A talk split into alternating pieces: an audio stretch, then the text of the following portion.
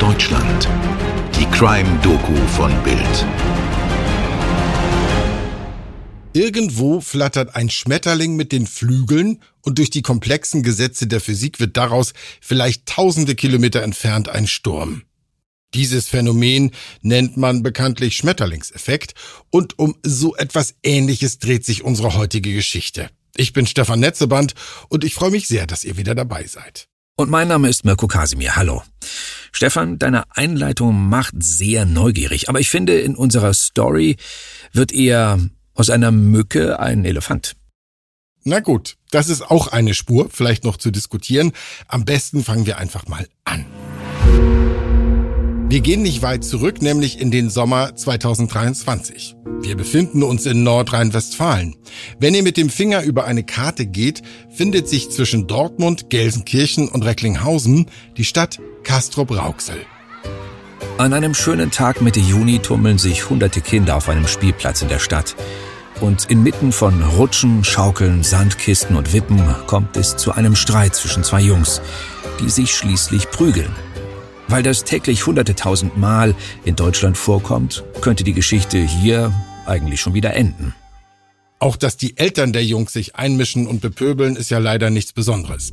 Aber diese Jungs haben einen familiären Hintergrund, der sich als brisant erweisen soll. Denn der Konflikt endet nicht auf dem Spielplatz, er wird als Geschichte von Gewalt und verletzter Ehre in die Communities getragen in eine libanesische Gemeinschaft, die es in der Region schon lange gibt, und in eine relativ neue syrische Szene, die dafür umso größer ist. Und so wird binnen Stunden aus der Mücke auf dem Spielplatz ein Elefant. Oder eben aus dem Fächeln des Schmetterlings ein Sturm.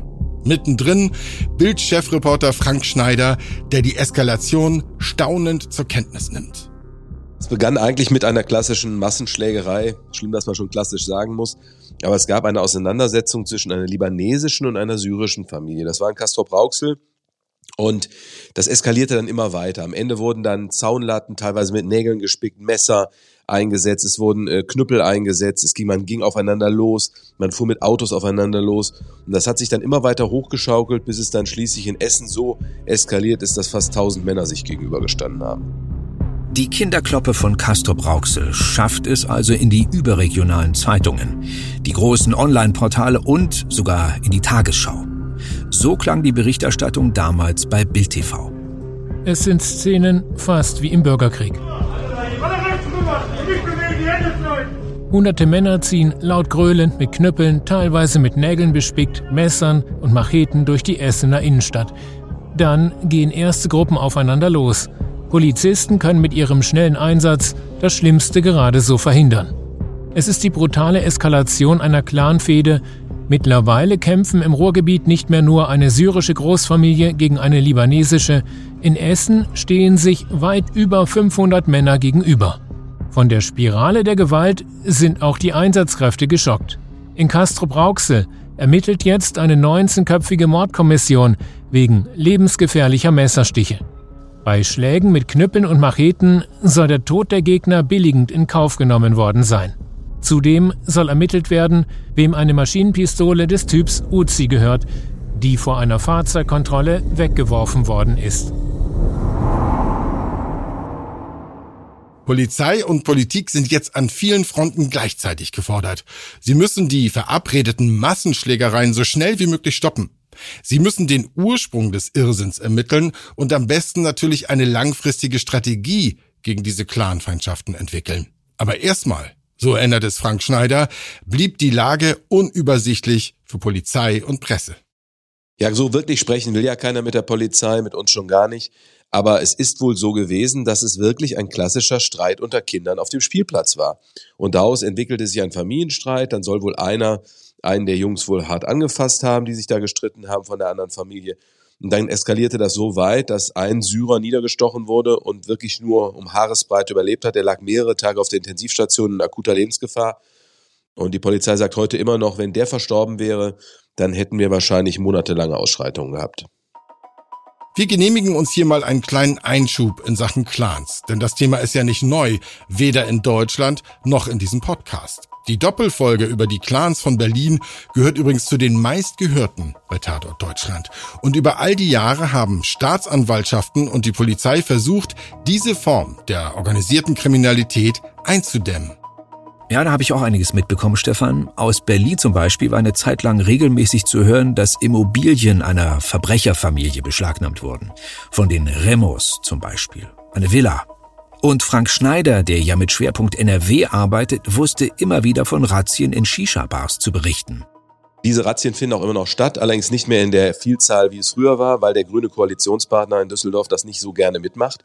Und deshalb hat sich das ein wenig reduziert. Man muss aber schon sagen, dass diese Taktik in Teilen aufgegangen ist, jedenfalls gerade bei den Libanesen, weil man durch diese ganzen Nadelstiche und diese ganzen kleinen Razzien-Durchsuchungen immer wieder auch feststellen konnte, wer hat mit wem zu tun, wer ist wo involviert und hat dann raus dann sogenannte Strukturverfahren. Das heißt also große Strafverfahren um Geldwäsche und solche Dinge wirklich ermitteln können und hat dann auch mehrere wirklich schon hinter Gitter bringen können. Also das heißt, aus diesen kleinen Nadelstichen entstehen am Ende dann große Verfahren, wo man dann auch an die Großen herankommt. Aber im Sommer 2023 ist die Polizei verständlicherweise erstmal ratlos. Bei den brutalen Auseinandersetzungen geht es nicht um Drogen, Diebesgut, Prostitution oder Macht, sondern im Kern um eine Klopperei unter Kindern. Kopfzerbrechen bereiteten den Beamten weniger die Libanesen, sondern die in diesem Konflikt vergleichsweise neuen Syrer. Gab es zum Beispiel Anführer, Leitfiguren, mit denen man reden konnte? Ja, so wirkliche Leitfiguren eigentlich nicht. Das Ungewöhnliche war, wir kennen die Libanesen-Clans, wir kennen die Abu Shakas, wir kennen die Miris, wir kennen die Umayrats, El Sain. Aber hier war es plötzlich so, dass eben nicht die Familien untereinander, wenn es um dunkle Geschäfte geht, aufeinander losgehen, weil es Streit um Geld gibt, sondern hier war es so, dass mehr oder weniger zwei ganze Stämme, zwei Sippen aufeinander losgegangen sind. Und das hat sich hinterher auch so bestätigt, das haben die Syrer auch so bestätigt. Die sind eben so eine große Sippe, so ein großer Stamm aus äh, zwei verschiedenen Orten und die fühlen sich zusammengehörig und sobald jemand von ihnen angegriffen wird, dann greifen alle ein. Und dann hat sich das so hochgeschaukelt, auch bei TikTok, es waren viele junge Männer auch involviert. Und dann hat man sich da wirklich massiv gegenseitig gedroht. Es gab dann eben in Essen auch noch in einem Park mitten in der Stadt, die sogenannte Grüne Mitte, ein Video von Syrern, die dann gedroht haben, zu einer Clangröße der Libanesen ins Restaurant zu gehen und den jetzt zur Rechenschaft zu ziehen. Dann sind Hunderte von Libanesen sofort nach Essen gekommen ja, und dann gab es diese massiven Ausschreitungen mitten in der Innenstadt. Dabei wurden auch zwei Restaurants zerlegt, mehrere Polizisten verletzt. Also das war schon eine Qualität, die kannte man so bislang nicht. Die Gewalt auf den Straßen in Essen heizt eine politische Debatte an, die schon lange die Schlagzeilen beherrscht. Sie reiht sich ein in die Silvesternacht von Köln, den Kontrollverlust an Schulen und die chaotischen Verhältnisse in Freibädern. Die Angst dahinter? Muslimische Einwanderer, die unsere Kultur nicht respektieren, beherrschen unsere Straßen, unseren Alltag. Auch im Sommer 2023 muss man sehr genau hinhören, um echte Besorgnis und glasklaren Rassismus in dieser Debatte zu unterscheiden. Und manchmal wird vergessen, dass auch viele Muslime unter solchen chaotischen Zuständen leiden. Die Clan-Krawalle in Castrop-Rauxel und Essen werden nach ein paar Tagen sogar über Deutschland hinaus beachtet. Die Polizei will Tatkraft zeigen und führt in Castrop-Rauxel eine Razzia gegen Clankriminalität durch. Mit richterlichen Durchsuchungsbeschlüssen suchen Polizisten in drei Wohnungen und einer kleinen Gewerbeimmobilie nach Beweismitteln. Das dürfte die Schlägerbanden eher wenig beeindruckt haben, denke ich. Und tatsächlich, so berichtet Frank Schneider, lösten die Konfliktparteien selbst schließlich den akuten Streit. Die Lage hat sich dadurch beruhigt, dass, so schrecklich das ist, aber die Paralleljustiz äh, gegriffen hat. Man hat einen Friedensrichter eingeschaltet. Man muss natürlich auch sagen, massives Aufgebot der Polizei über Tage hinweg in Essen hat natürlich die Innenstadt auch sicher gemacht. Aber trotzdem, der wirkliche Friedensschluss kam über einen sogenannten Friedensrichter. Und das ist ein Imam einer Moschee. Und dann hat man sich in Duisburg in der Moschee getroffen und hat dann besprochen, wie es weitergehen soll, dass es so eben nicht weitergehen kann. Und was genau dort verhandelt worden ist, darüber schweigen sich beide Seiten aus. Das hat man am Ende wirklich nie erfahren. Quasi von einem Tag auf den anderen sind die Krawalle beendet. Jetzt könnte die Aufarbeitung beginnen, erst juristisch, dann auch in der Politik. Aber Polizeireporter Frank Schneider ist vom Umgang mit den Ermittlungen enttäuscht. Und das ist noch vorsichtig formuliert. Was sehr, sehr ungut ist, es gab 169 Tatverdächtige im Rahmen dieser Ausschreitungen, die anhand von Videoaufnahmen identifiziert werden konnten. Und die Staatsanwaltschaft Essen hat dann die Ermittlungen gegen alle 169 eingestellt mit dem Grund, ja, man kann ihnen im Einzelnen nicht wirklich nachweisen, was sie im Einzelnen gemacht haben. Ungewöhnlich, weil dafür ist der Landfriedensbruch ja eigentlich da, dass man auch eine ganze Gruppe bestrafen kann, wenn sie Ärger macht. Aber die Staatsanwaltschaft Essen sah das anders, hat das Verfahren eingestellt. Und da sagt eben auch die Polizei, wie auch eben die Experten aus dieser Szene, das ist ein gefährliches Signal. Denn jetzt passiert Folgendes. Der Friedensrichter hat Recht behalten. Er sagt, wenn wir schweigen, kann uns die deutsche Justiz nichts. Denn es gab keine Zeugenaussagen. Es gab keinen, der einen anderen belastet hat. Und genau das wollten sie erreichen. Die Polizei läuft sozusagen vor eine Mauer des Schweigens. Das kennt man ja aus der organisierten Kriminalität. Und jetzt ist das Signal eigentlich, wir können das immer wieder machen. Und der Islamwissenschaftler auf der Kleinkonferenz sagte ganz klar, es ist keine Frage, ob es weitergeht, nur wann. Und er befürchtet, dass es irgendwann auch Tote gibt. Immerhin, politisch geht die Debatte weiter. Gerade in Nordrhein-Westfalen.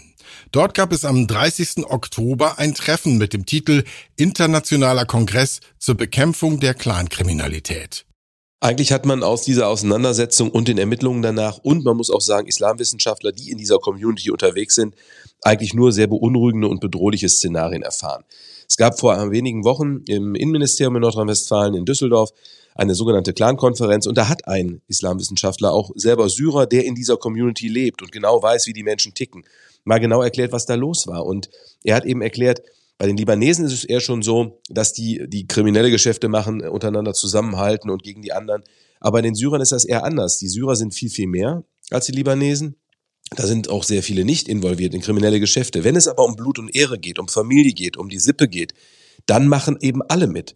Und das ist eine neue Qualität, die die Polizei bislang eben auch nicht so kannte und warum dann eben fast tausend Männer auf der Straße waren. Bei dem Kongress im Oktober waren aber interessante Ansätze aus anderen Ländern zu hören. So hat die schwedische Polizei seit geraumer Zeit die Strategie, direkt in die Brennpunktgebiete zu gehen und mit den Clanoberhäuptern zu sprechen. Man wolle so tiefere Einblicke in die Strukturen der kriminellen Gruppen bekommen, erläuterten Vertreter der schwedischen Ermittlungsbehörden. Gleichzeitig will man dort sehr konsequent gegen die kriminellen Aktivitäten der Clans vorgehen. Das Thema bleibt uns wohl leider erhalten. Die politische Debatte auch. Vielleicht können wir mit unseren Geschichten bei Tatort Deutschland ein bisschen dazu beitragen. Oft genug gibt es ja strittige Entscheidungen bei der Polizei, vor Gericht oder eben im Strafvollzug. Aber zu Ende führen können wir solche Diskussionen in diesem Podcast natürlich nicht. Denn wir bei Tatort Deutschland erzählen euch spannende, fesselnde, tragische, empörende und manchmal sogar unterhaltsame Kriminalfälle. Fälle, die uns nicht mehr loslassen, die uns lange, lange Zeit beschäftigen. Den heutigen Fall haben uns Stefan Netzeband und Frank Schneider aufbereitet. Aufnahme und Schnitt Stefan Netzeband. Postproduktion durch Schwarz Audio Berlin. Wir freuen uns sehr, wenn ihr nächstes Mal wieder dabei seid. Schreibt uns gerne Feedback und Vorschläge an podcast.bild.de oder neuerdings ja auch per WhatsApp an 01511 685 1138 die Nummer findet ihr auch in den Show Notes. Bis bald, euer Stefan. Und euer Mirko. Ciao, ciao.